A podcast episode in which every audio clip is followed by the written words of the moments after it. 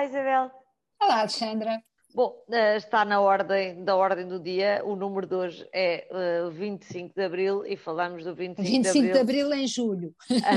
em julho, sim. Mas falamos do 25 de abril a propósito uh, das reações à morte do, do Hotel Sarava de, de, de Carvalho. E, e, e, sabe, Isabel, olha, olha para este tema e por muito que, que a minha geração tenho 39 anos, leia sobre este tema, ah, nós não temos, não só não éramos nascidos, como ah, as memórias que nos chegam já, já chegam reeditadas. E, e, eu confesso que quando uma pessoa que, que, não esteve lá e que já só ouviu relatos vai ler uh, sobre, sobre este homem uh, e, e vê as reações de políticos da esquerda, uh, sobretudo da esquerda e até ao centro, à morte do Hotel Sarabia de Carvalho, fica aqui a pensar no seguinte como é que nós conseguimos focar-nos no contributo para uma coisa que foi ótima para Portugal, mas conseguimos borrifar-nos numa sentença lida e repetida e reiterada nas várias instâncias contra uh, um homem que condenou à prisão, um homem que foi responsável pela morte de pessoas eu tenho muita dificuldade em perceber como é que isto é sequer um tema de, de dúvidas em relação a se o legado dele pesa positivamente ou negativamente no país. Alexandre, eu acho que o Presidente da República disse que era cedo mais para tirar ilações. A Alexandra não esteve, eu,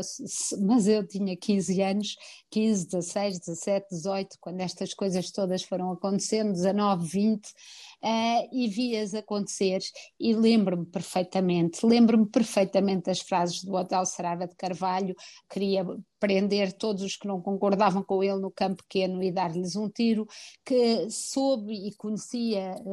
numerosos casos de pessoas que foram presas por mandatos em branco do, do, ao amando do COPCON, que era assim uh, uma versão de um tribunal revolucionário que decidia pôr na prisão uh, semanas, meses, pessoas que não, sem sequer ter passado por um tribunal ou sem culpa formada, e depois assisti também, e muito próximo de mim, à, morte uh, de, uma das pessoas pelas FPs 25 de Abril, no meio, do, no meio da rua, com os filhos ao lado,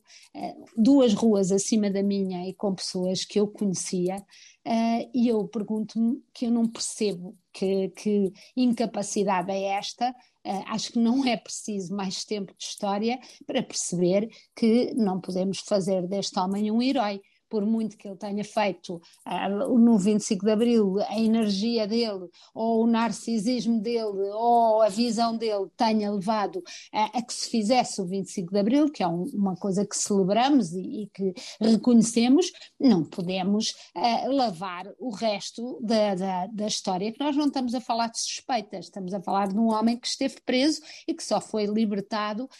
por uma amnistia da Assembleia da República e em que, com muitos votos, votos uh, discordantes. Portanto, eu, eu acho que este complexo de podermos dizer uh, que não, que uma pessoa pode ter feito uma coisa boa na vida, mas depois fez coisas tão más que não merece de maneira nenhuma ser tratado como um herói.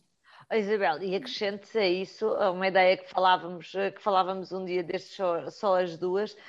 que tem a ver com o facto de nós hoje em dia sermos capazes de dizer a melhor coisa de uma pessoa que fez bem por Portugal, mas a seguir retira-nos as condecorações quando estamos a falar dos crimes de colarinho branco e, e, e somos rapidíssimos no gatilho e provavelmente bem. Oh, oh, dizer que estas pessoas não merecem o nosso agradecimento. Ou de uma ou de uma questão de assédio sexual que de repente aparece, não é?